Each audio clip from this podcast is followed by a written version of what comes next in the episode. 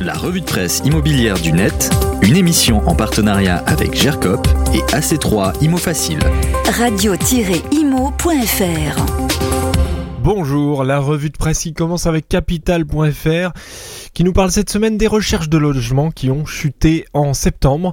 En analysant plus en détail euh, les données, le site PAP a déduit quelques tendances intéressantes en cette rentrée d'automne, était écrit Capital. L'essoufflement des acheteurs reste bien plus prononcé dans les grandes villes que les plus petites, et ça c'est un premier renseignement intéressant.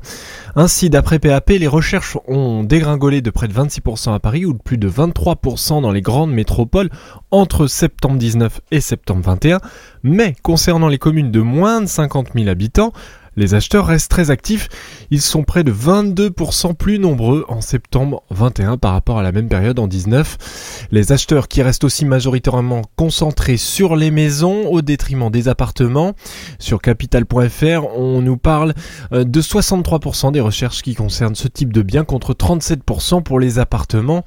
En septembre 2019, ce ratio était de 59% en faveur des maisons et de 41% en faveur des appartements. C'était donc beaucoup plus proche en septembre 2019 et c'était donc avant la crise sanitaire. Dans le particulier, un dossier spécial sur le nouveau DPE et d'après les premiers échos qui remontent du terrain, c'est dans le particulier, les surprises sont nombreuses.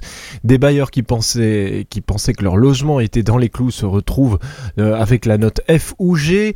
Euh, ce sont les pires notes du diagnostic de performance énergétique. D'autres passent entre les gouttes. On comprend pas bien pourquoi. Quels sont les logements les plus pénalisés? Comment remonter une note trop basse euh, Toutes les réponses sont à lire dans ce dossier inédit du particulier immobilier. Vous y trouverez aussi un dossier juridique très complet. Et puis on termine chez BFM TV qui revient sur cette étude de Liberbase.